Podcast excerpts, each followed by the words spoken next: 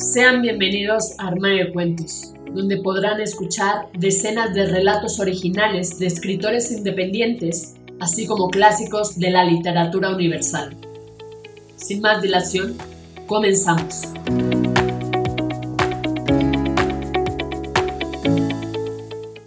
Hola, ¿cómo están? ¿Escuchan Armario de Cuentos? Yo soy Mari Carmen y el día de hoy toca tu cuento hecho audiolibro donde podrán escucharte cientos de personas alrededor del mundo a través de 12 plataformas donde publicamos Armario de Cuentos, entre las que destacan Spotify, iTunes, entre otras. Si quieres saber cómo hacernos llegar tu cuento, entra a la página www.armariodecuentos.com. Dicho esto, damos inicio.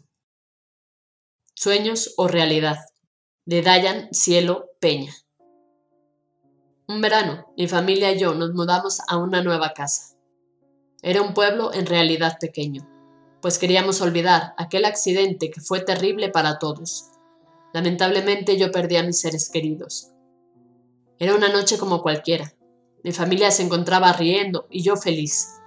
Todos bebían su taza de té mientras contaban chistes y se preparaban para dormir.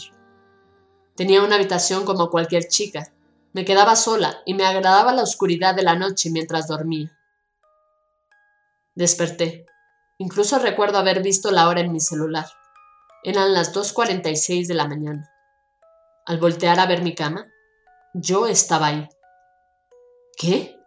exclamé atemorizada. Me levanté de la cama y seguía viéndome ahí, acostada con un sueño profundo, Rápidamente caminé hacia las escaleras para dirigirme al cuarto de mis papás y pedirles ayuda. Sentía claramente cada caminata que daba, pero por más que intentaba no llegaba. Mamá, papá, gritaba, pero ni yo misma podía escucharme. De un momento a otro, miré hacia la puerta de mi casa y vi claramente la silueta de un hombre alto, y parecía, llevaba en la cabeza un sombrero. Sonrió una sonrisa atemorizante, larga, que parecía daba de oreja a oreja. Solo cerré los ojos con miedo y sentí que mi cuerpo se paralizó completamente cuando en mi oído susurró, Nunca saldrás de aquí. Grité, grité con todas mis fuerzas hasta que vi a mis papás frente a mí. Hija, despierta, despierta, hablaban mis papás con angustia. Cuando abrí los ojos, los vi y lo primero que hice fue abrazarlos. Lloré y lloré mientras me abrazaban, pidiéndoles que no me dejen. Hija, ¿qué pasó anoche? ¿Recuerdas algo?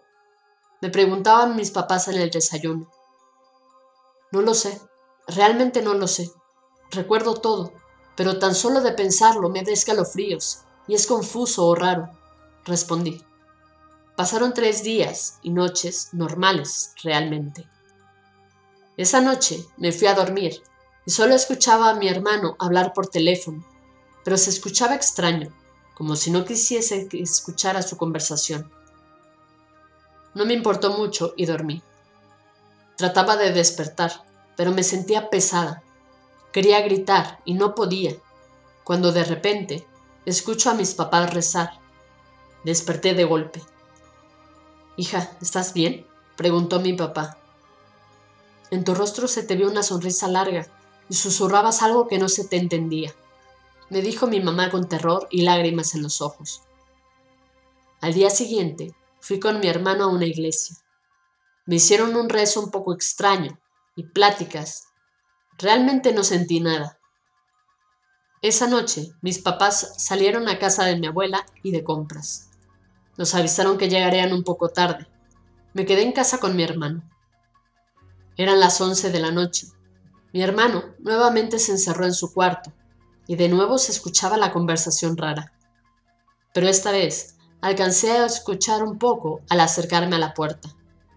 Del otro lado del teléfono se oía una voz, pero realmente fea, como entre enojada, seca y de una señora de edad ya avanzada. Me dio un poco de miedo, pues mi hermano respondía con una voz nerviosa y temblorosa. Toqué su puerta y de inmediato colgó el teléfono. ¿Con quién hablabas? ¿Está todo bien? Pregunté. Lo siento, hermanita, no puedo decirte. Quédate esta noche en el cuarto de mis papás y yo me quedaré en el suelo mientras mis papás llegan. Me respondió mi hermano casi llorando. Insistí un poco más, pero mi hermano realmente se hacía el fuerte. A la mañana siguiente, en el desayuno, noté a mi hermano raro y mis papás ya se habían ido al trabajo. Por favor, Carlos, dime qué sucede. Tú no estás bien, quiero ayudarte, le dije. No, hermanita, a quien debería ayudar es a ti. Yo quiero ayudarte, me respondió con una voz temblorosa. Me levanté de la mesa y me fui a mi cuarto. Tenía miedo. Me cambié y salí de mi casa corriendo.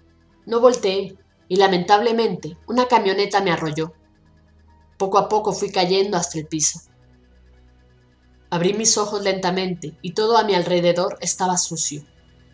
Un cuarto pequeño en el cual las paredes estaban cubiertas de colchones y yo me encontraba atada con una bata blanca.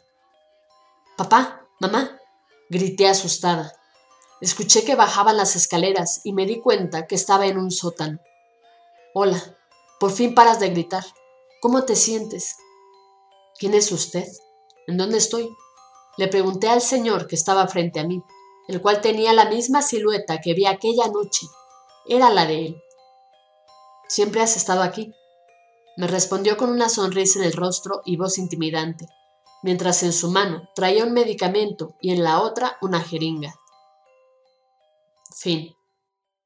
Esto ha sido todo, espero que te haya gustado. Si fue así, compártelo con todos tus amigos. No olvides comentar qué te pareció este relato de Dayan Cielo Peña. Recuerda seguirnos en nuestras redes sociales, Facebook, Twitter e Instagram. Nos encuentras como Armario de Cuentos. Con esto me despido, cuídate mucho, hasta la próxima.